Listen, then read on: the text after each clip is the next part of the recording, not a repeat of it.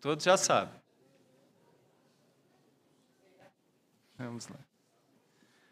Meus queridos irmãos, vamos meditar com o tempo que nos resta aqui no texto de Gênesis capítulo 12. Hoje, quando o Jorge começou a, na liturgia com Abraão, já falei, nossa, vamos ter Abraão de novo? então, Gênesis capítulo 12 e os versos de 1 a 3. Eu estou pregando sobre os patriarcas, em, em especial de, de Gênesis. Gostaria de falar um pouquinho sobre Abraão. Não tem como falar tudo, então vamos para o verso 1, 2 e 3 de, do texto de Gênesis 12. Gênesis 12.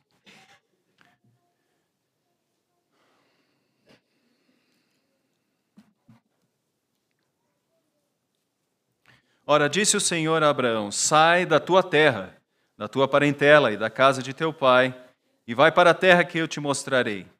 De ti farei uma grande nação, e te abençoarei, e te engrandecerei o nome, se tu uma bênção. Abençoarei os que te abençoarem, e amaldiçoarei os que te amaldiçoarem. Em ti serão benditas todas as famílias da terra. Obrigado, Senhor, por tudo que já vivemos nesta noite tão feliz momento que temos para meditar na tua palavra, que é viva, que é poderosa para transformar os corações, para mudar, ó Pai, aquele que está no caminho mal para o caminho do bem, do, aquele caminho que te agrada. Nós te agradecemos pela tua palavra e pedimos que a tua direção seja sobre nós. Guia-nos, ó Senhor, nesses próximos minutos, faz-nos refletir sobre o teu poder, sobre o teu querer é a nossa oração, clamamos em nome de Jesus. Amém, Senhor. Meus irmãos, tem muitos aqui que é do tempo que não havia GPS. Creio que sim. Deixa eu ver. Acho que muitos que não tinham GPS, que hoje está muito mais fácil, está no celular. Teve uma época que o GPS não vinha nem no celular, é um aparelho que você também é, colocava acoplado no seu carro. Eu sou da época que não havia é, celular e eu me lembro passando alguns apertos e alguns apertos de ter que é, pregar, né, na época ainda como licenciado, ter que pregar em lugares que eu não conhecia, em termos de sair de Ribeirão Pires e ir até um determinado lugar. E teve uma vez que eu fui convidado para pregar no Jardim IP, quando ainda, reverendo Alceu, era congregação aqui, mas não naquele lugar que geralmente nós conhecemos, era no outro lugar, uma rua é, bem mais difícil de, de, acesso, eu creio, porque realmente demorou para eu achar a rua. E, e sem o GPS, você se depara com algumas coisas complicadas, porque você não sabe e tem que parar e fazer perguntas. Perguntar para alguém que está na rua, um trezenhute, falar para eles: olha, você sabe onde fica a rua tal? E, e é, é ruim quando você pede, pedia a orientação para alguém e essa pessoa não conhecia. Então, você falava, ok, obrigado. Mas pior do que isso é você encontrar uma pessoa embriagada que resolvia te dar informações. E nesse dia eu cheguei atrasado mesmo, porque eu encontrei um senhor assim. Pedi orientação para ele sobre a rua. Quando eu percebi, já vi que ele não estava no seu normal, e vocês entendem o que eu estou dizendo. E ele chegou e ele não ficou na calçada, ele veio mais para próximo, com o, o cheiro do, do álcool. Então, ele não somente fez isso, ele se debruçou no, no batente. E, e, eu já atrasado, e esse senhor querendo me dar orientações sobre como chegar. O senhor, não vou fazer isso, não vou imitar. E aí ele, ele me passou um monte de orientações erradas. E isso foi complicado. Então, nós tínhamos esses problemas. Hoje, uma criança não sabe o que é isso, porque ela vê o pai dele ou o pai dela colocando ali os dados e o celular alguma coisa te orienta e você chega realmente onde você tem que chegar. Claro que de vez em quando tem algumas coisas, mas na maioria das vezes você chega onde você tem de chegar. E o que nós estamos vendo aqui é, é muito interessante, porque é alguém que não tem orientação, pois ele estava numa terra onde não havia orientação, não havia quem dissesse é assim, ou deve ser dessa maneira, ou você vai por ali. E de uma hora para outra, de uma maneira muito amorosa e poderosa, ele começa a ter, porque o próprio Deus se apresenta a ele e começa a dizer para ele coisas muito interessantes sobre como ele deveria viver, como ele deveria agir. Coisas que são preciosas a ponto de nós hoje, de milênios depois, ainda lembrarmos desse momento, desse encontro onde alguém que estava perdido recebe uma orientação para viver ou para ir, para se locomover de uma maneira que tinha um norte, uma direção, um caminho. Meus irmãos, é isso que nós estamos vendo aqui. Um Deus que direciona, um Deus que orienta, um Deus que se revela.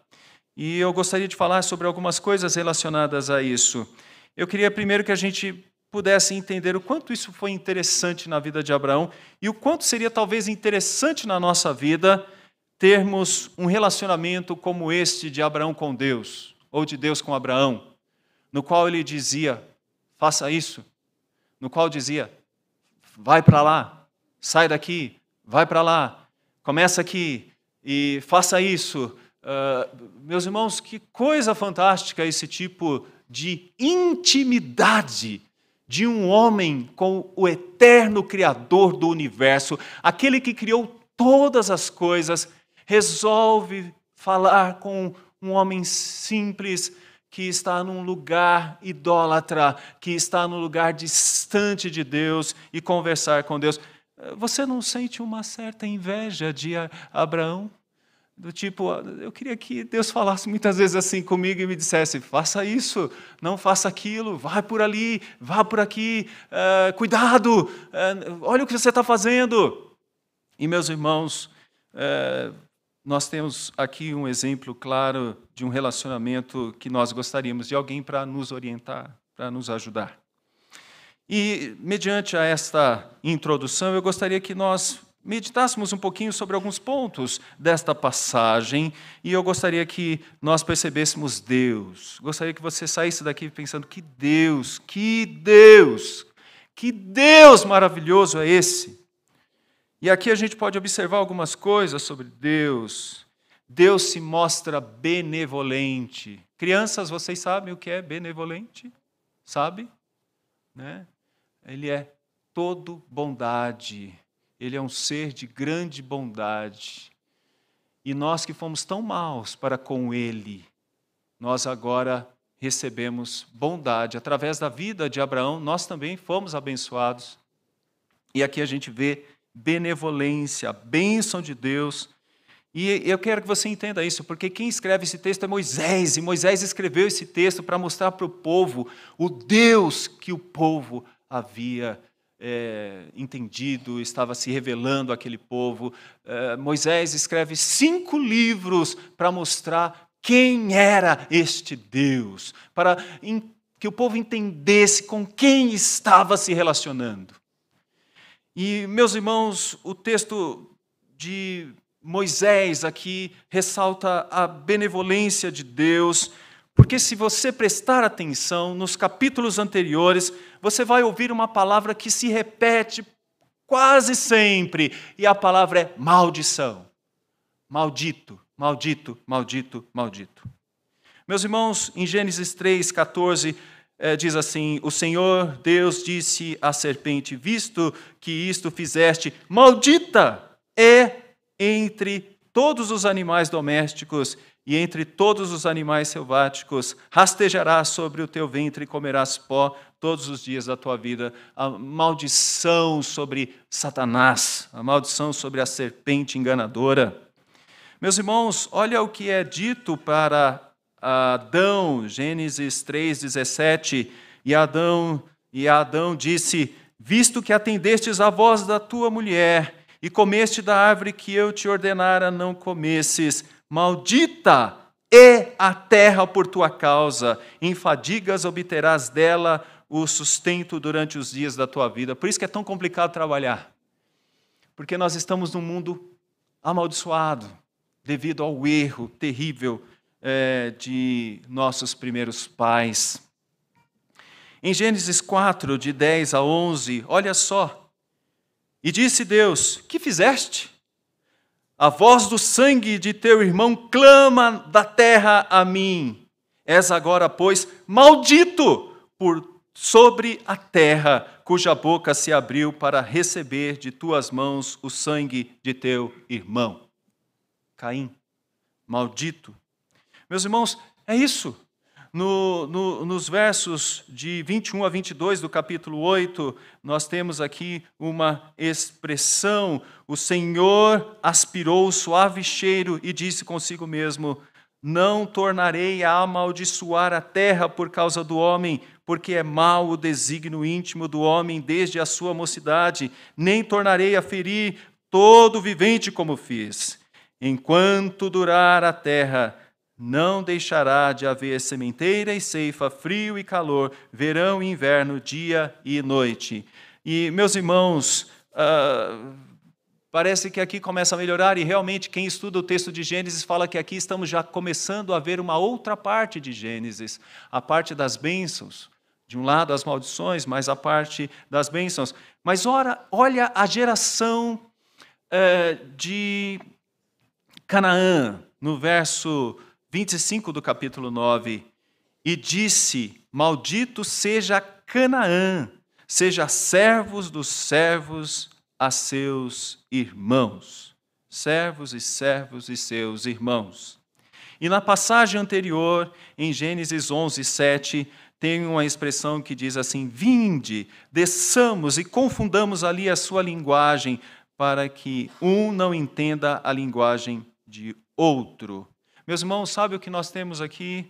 Uma série de maldições, e esta série de maldições é por causa do pecado do homem, mas em Noé já podemos perceber alguma coisa boa, mas daqui por diante surge uma esperança, e uma esperança bem nítida na pessoa de Deus e na sua ação de chamar um homem e agora nós não vemos mais maldição, mas nós vamos ver bênçãos.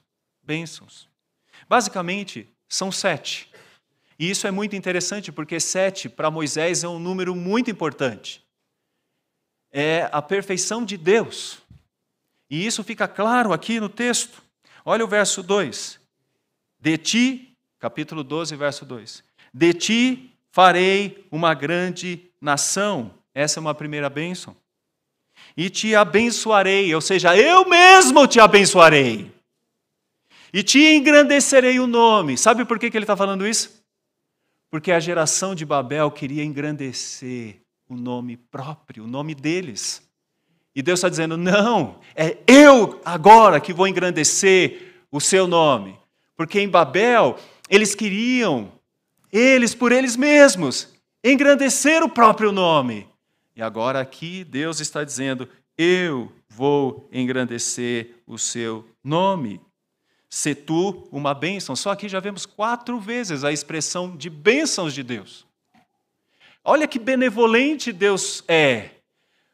Esse que é descendente de Adão, chamado Abraão, que estava em Ur, que era uma terra de idolatrias, se vocês observarem o nome é, dos progenitores de Abraão, vocês vão perceber que todos eles adoravam Deus, que é o Deus Lua. Está sendo retirado da terra dele e está sendo contemplado com as bênçãos do Senhor benevolente, o Senhor Deus. O verso de número 3 diz assim: Abençoarei os que te abençoarem. Cinco. E mais adiante, em ti serão benditas todas as famílias da terra. Olha como Deus é bondoso, como Deus é benevolente. Meus irmãos, aqui nós encontramos a sexta e a sétima vai aparecer justamente no verso 7, não é nada de místico, é lá no verso 7, que diz assim: Apareceu o Senhor Abraão e lhe disse: Darei à tua descendência, darei à tua descendência esta terra. Então, nós temos um trecho pequeno, mas um trecho forrado de bênçãos que atinge o servo Abraão. Abraão. Então, o que falamos de Deus aqui? Deus é benevolente. E se você disser assim, mas Deus não poderia fazer outra coisa? Não. Deus poderia mandar mais maldição ainda. E por que, que ele mandou bênção? Porque ele é bom. Porque ele tem um pacto com ele mesmo de preservar um povo para si e de estruturar esse povo na figura deste homem. Por isso que nós batizamos as nossas crianças, porque a nossa história não começa com Jesus, que é tão fundamental e importante. A nossa história começa com Abraão, homem chamado de povo pagão, de povo idólatra, para receber bênçãos prometidas que se estende a ele e alcança a todos nós. Que é, é prometida a ele e se estende a todos nós. Então, a primeira lição a segunda, Deus se revela. Deus se revela. Que Deus bom. Deus poderia ficar em silêncio, tal como foram os 400 anos de silêncio do povo uh, antes da vinda do Senhor Jesus Cristo. E olha que terrível seria se Deus ficasse em silêncio, não é verdade? Mas Deus se revela.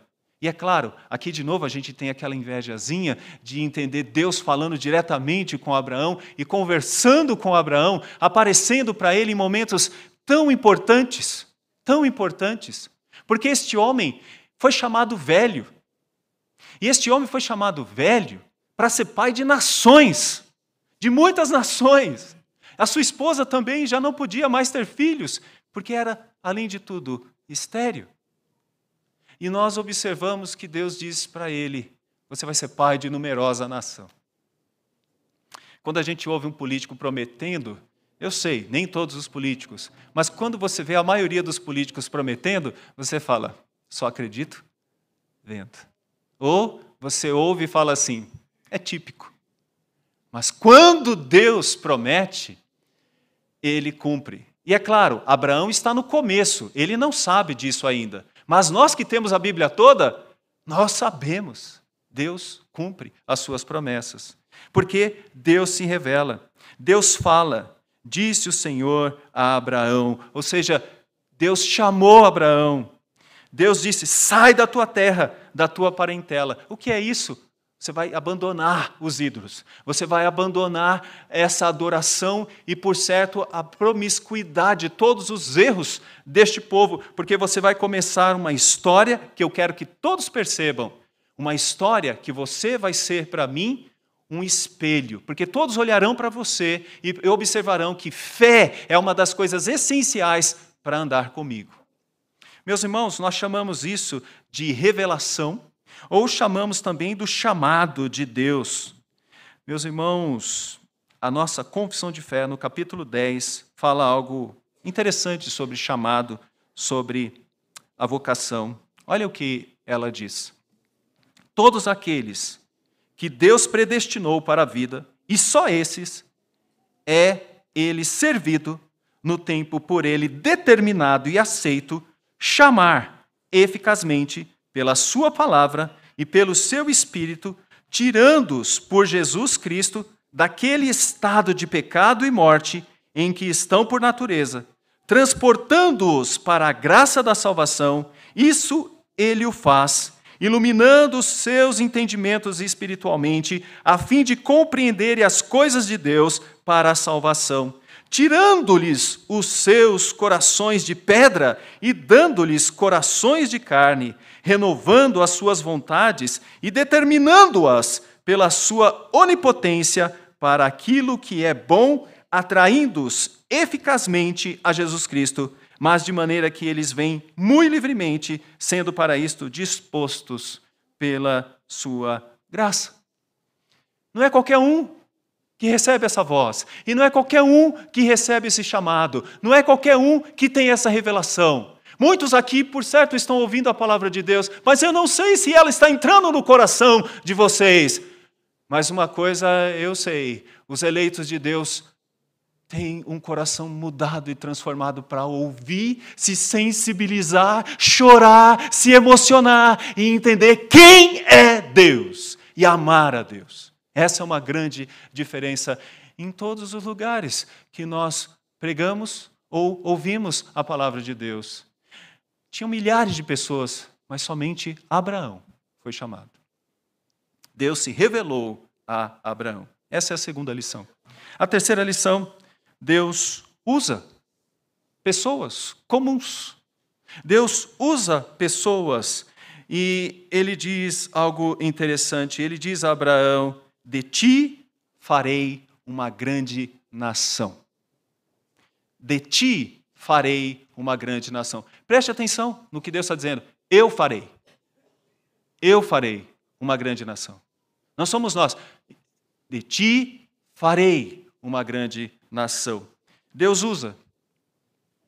Meus irmãos, Deus usa, desculpa usar a expressão, um velho, um homem que está agora sem o seu clã, porque naquela época era importante o clã para a sua proteção, na sua cidade protetora, murada, protegida, guardada, ele não tem mais isso. Ele vai ter que sair com o seu gado, com os seus servos, com a sua mulher, e ele não tem nada para protegê-lo.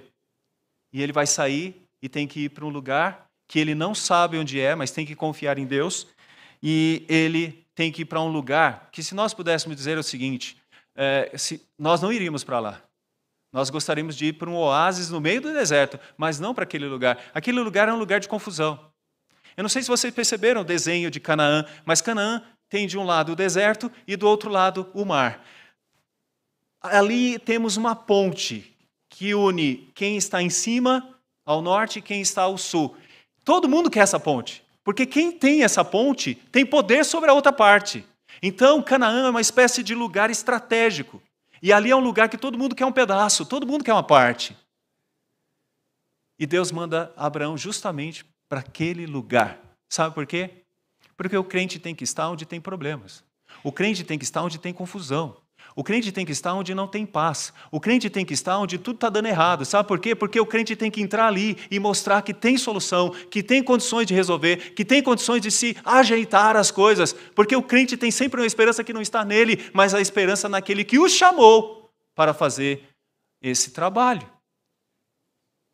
Então, meus irmãos, é por isso que muitas vezes nós estamos envolvidos com muitas lutas e com muitas dificuldades, porque é uma grande oportunidade de sermos vitrine de Deus e mostrar Deus no chamado que Ele tem para conosco. Então, Deus usa. Essa é mais uma lição. Então, Deus é benevolente, Deus se revela, Deus usa, e a última lição: Deus tem planos para o seu povo em especial. Ele planeja é claro, ele tem a direção da história, mas para o seu povo, de maneira especial, ele tem um plano. Ele diz: Em ti serão benditas todas as famílias da terra. Meus irmãos, temos aqui um, algo impressionante. Algo impressionante. Deus tem é, um plano, e nesse plano, aquela família que ainda não tem filhos, uh, Abraão e Sara, vão ter um, é, é, eles têm um filho, eles passam a ter um filho, mas você pode dizer só isso, mas é desta família que outras tantas famílias serão abençoadas em todos os lugares da terra, como nós somos abençoados aqui.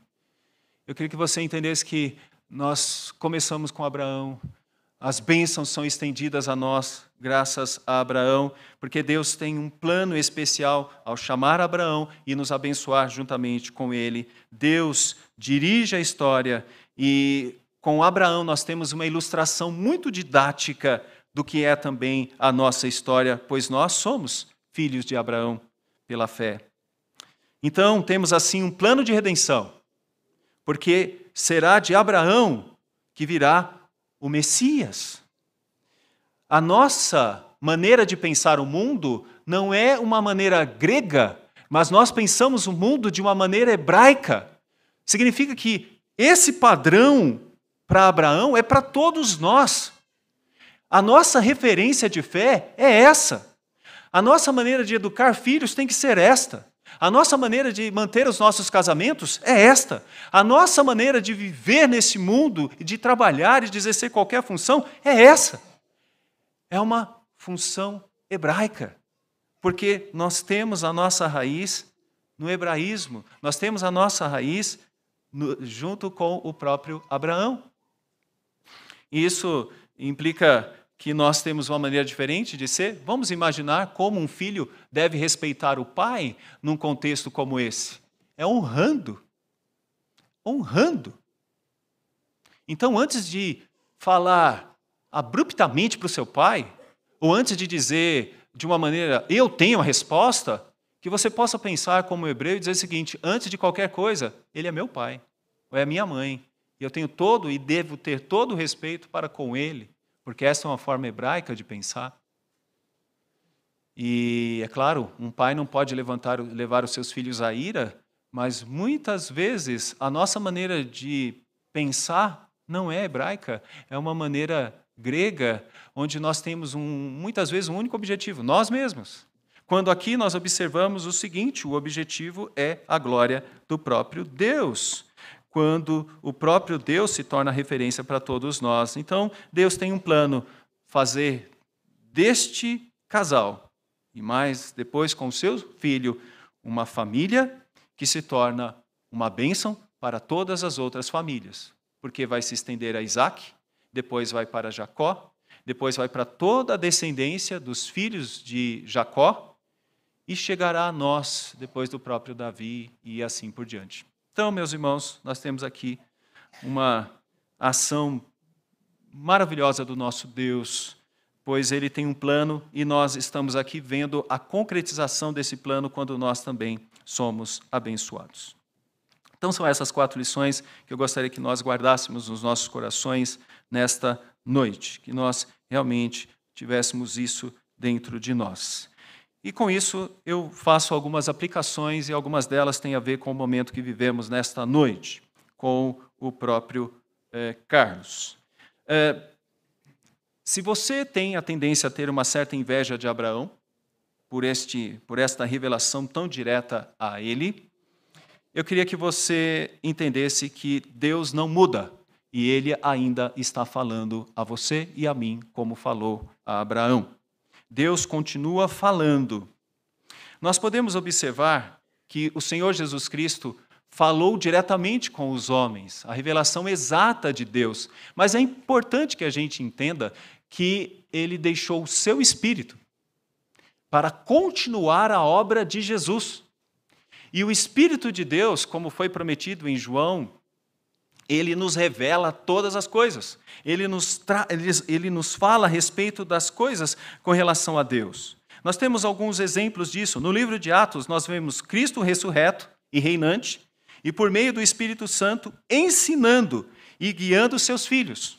Por exemplo, levou Filipe às culturas não alcançadas em Atos 8, revelando também o evangelho àquele povo que ainda não tinha sido alcançado, tal como ele fez com Abraão.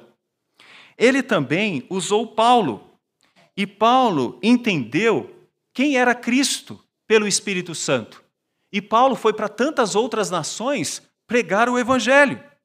E da boca de Paulo se ouvia a boca do Senhor Deus pelo Santo Espírito. Ele ensinou a Pedro a respeito do seu racionalismo judaico. E Pedro, em Atos 10, vai pregar para pessoas que não eram da cultura judaica, apesar de, ser, apesar de serem tementes a Deus. Guiando a igreja para fora do seu cativeiro, em Atos capítulo 15. O que percebemos em todas as ocasiões é que o povo de Deus aprendeu e tem aprendido a viver sendo orientado pela voz de Deus, tal como Abraão ouviu a voz do Senhor.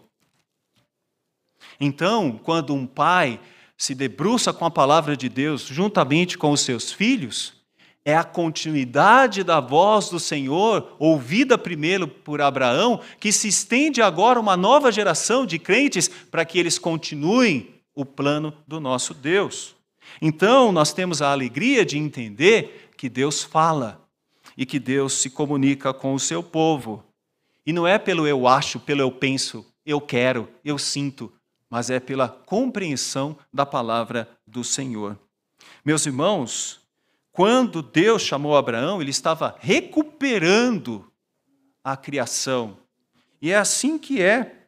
No texto que vou ler aos irmãos, é, é, é importante que a gente enxergue isso.